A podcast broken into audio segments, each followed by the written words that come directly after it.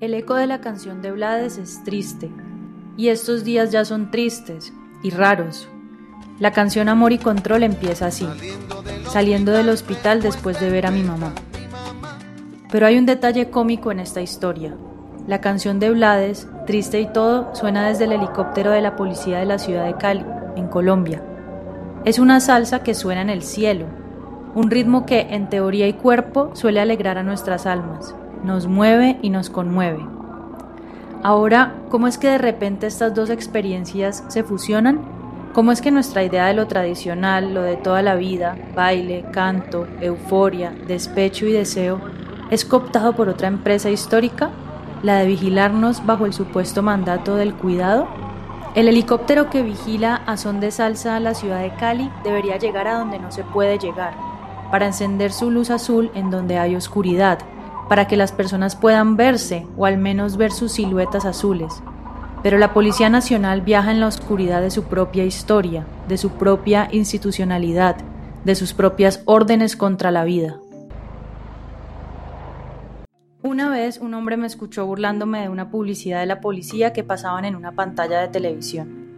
Hacíamos fila para coger un taxi en la terminal de buses del Salitre, en Bogotá. Me dijo que no me darían tanta risa los policías si la guerrilla me hubiera matado a un hermano policía. Le dije que sentía mucho si lo había ofendido, pero que tenía la costumbre de leer los mensajes de los medios de comunicación y que ese me resultaba particularmente falso y ridículo. Era una publicidad de la policía con perros labradores y niños alegres.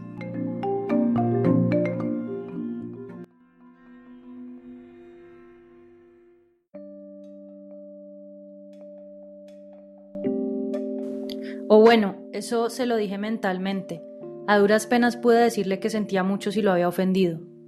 Al poco tiempo ganó el no en el plebiscito de 2016. Al poco tiempo el país se partió en dos y le vimos sus heridas y su plasma incandescente. Vimos cómo sus animales sin nombre salieron de esa ciénaga infesta que es el corazón de Colombia. Todos coincidimos en que el 2016 era un año para olvidar. En febrero del 2017 me fui de Bogotá y volví a mi ciudad, a Cali.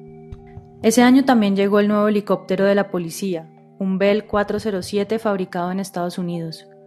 Lo vimos desde el balcón de un apartamento que arrendamos en Capri, al sur de Cali. Desde ese mismo balcón Miguel me señaló el lugar donde los aviones hacen un giro para aterrizar en Palmira. El lugar es más o menos antes de Jamundí.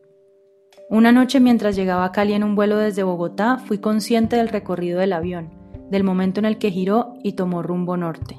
Cada hora de vuelo del helicóptero Bell 407 cuesta cerca de 1.600 dólares. Las personas se sienten a gusto cada vez que hacemos un patrullaje. A veces nos saludan desde tierra y logramos verlos en la cámara. Los fines de semana cuando suben al Cerro de las Tres Cruces, hacemos acompañamiento desde las 6 de la mañana y les damos voz de aliento. Les ponemos música y enviamos mensajes sobre el código de policía para que lo tengan en cuenta. Algunos días la canción de Blades entraba por la ventana a eso de las dos y media de la tarde. En las primeras semanas de la cuarentena, el halcón empezó a sobrevolar la ciudad en las noches, como a las 8 de la noche. 1.600 dólares por hora de vuelo para decir algo que no se entiende. Sin música, una voz de mujer decía algo ininteligible.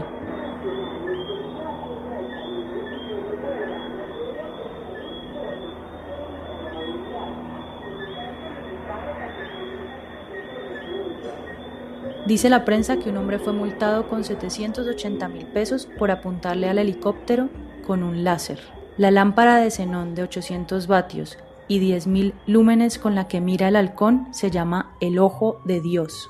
Dios y patria, libertad y orden. El 21 de noviembre de 2019, en la jornada de paro nacional, la policía estrenó una tecnología de reconocimiento facial para los helicópteros halcón. Esto dijo uno de los pilotos. Abro comillas. El propósito de esto es identificar a aquellas personas que tengan su rostro cubierto, con pocas facciones alrededor de sus ojos y nariz en tiempo real, para articular con la base de datos de la DIJÍN o de la registraduría. ¿Cómo alguien tiene pocas facciones alrededor de sus ojos y nariz en tiempo real?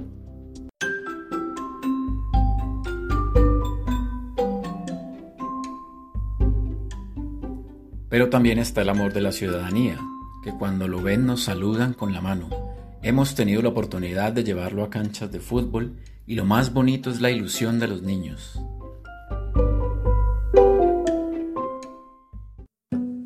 Amor y control.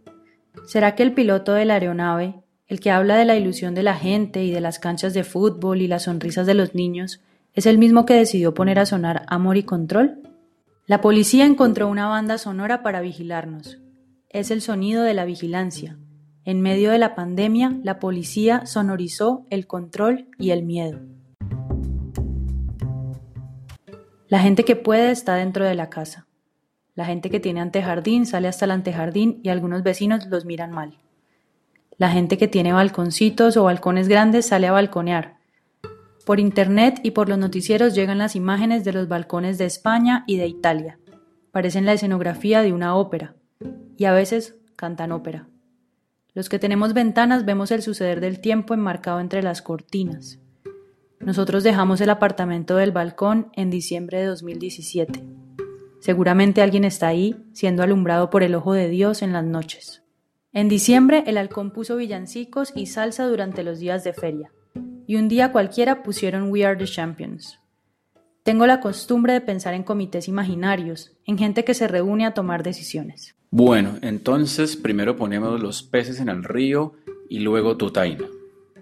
¿Y los muchachos, mi mayor? ¿Qué hacemos con los jóvenes? Hay una canción que escuché en estos días, la de los Champions, un rockcito para los jóvenes, para los pelados. Dice el escritor Harari que en este momento de crisis nos enfrentamos a dos elecciones particularmente importantes. La primera es entre vigilancia totalitaria y empoderamiento ciudadano. Son los efectos del gas lacrimógeno. Aquí es la casa, en una casa donde hay niños, donde hay niñas. La segunda es entre aislamiento nacionalista y solidaridad mundial. ¡Sáquelo, sáquelo, niño, que yo! ¡Ay, vaya hombre!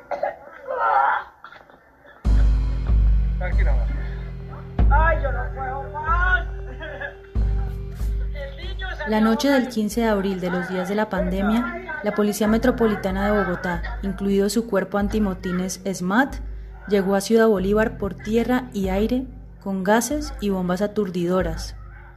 Ciudad Bolívar es una de las zonas más pobres y excluidas de Bogotá. Los vecinos hacían un cacerolazo para reclamar la ayuda del gobierno. Al otro día la alcaldesa dijo que el operativo había sido ejecutado para evitar que una banda criminal atracara a una señora de una tiendita. También dijo, el helicóptero vigila siempre. Al otro día la policía quiso, abro comillas, pedirle disculpas a los vecinos, a algunas mujeres y menores que se vieron afectados por los gases. Mi amiga Mari reporta un nuevo nivel de tour delirio desbloqueado. Tour Delirio es una historia que me inventé hace dos años para hablarle a las mujeres jóvenes sobre privacidad en un momento de vigilancia excesiva, masiva. Las letras machistas de algunas canciones de salsa, en las que se entiende el amor como una relación de control y de propiedad, me sirvieron como metáforas para hablar de vigilancia social, corporativa y estatal. Por eso el proyecto se llama Tour Delirio, Salsa y Vigilancia. Entonces tenemos una playlist y nombramos los capítulos de la serie con nombres de canciones. Mari me contó que el domingo 19 de abril, en Medellín, harán el primer concierto en el aire. El concierto se llama Doy Positivo. En Twitter lo han calificado de surreal, autoritario, indefendible e invasivo. Absurdo en un momento de tanta necesidad. El alcalde dijo que recaudarán fondos para fundaciones y que van a repartir más de 30.000 refrigerios. Qué berracos, les dijo en Twitter. En otra noticia leo esto abro comillas. Previa a la interpretación de cada artista, reconocidos chefs de la ciudad prepararán algunas recetas.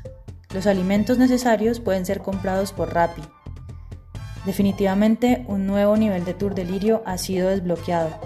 Salsa y vigilancia dejó de ser metáfora para convertirse en método. Eric Drass artista, ex cantante de una banda de hardcore experimental y modelo masculino fracasado, publicó en YouTube una mezcla musical creada a partir del ADN del coronavirus. Esto escribió el poeta portugués Gonzalo Tavares en su diario de la peste. Dicen que hasta las partículas más pequeñas, como los virus, los átomos, etc., producen sonido. Emiten sonido cuando chocan con las cosas. El sonido del virus. Imaginar especialistas en la calle detectando el sonido del virus. Una forma de matarlo. Primero, conocer su música.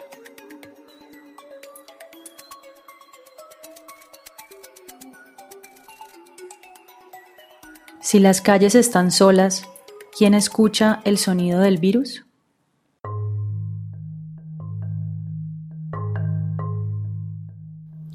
Este episodio de El sonido del virus fue producido por María Juliana Soto del colectivo Noise Radio con el apoyo de Miguel Tejada. En este episodio sonaron fragmentos de Amor y Control de Rubén Blades, Sound of Coronavirus de Eric Drass y el teaser de Tour Delirio por Bagual. Y también archivos sonoros de arroba soy Hernán Ospina y de Barricada Contra. Cali, 17 de abril de los días de la pandemia.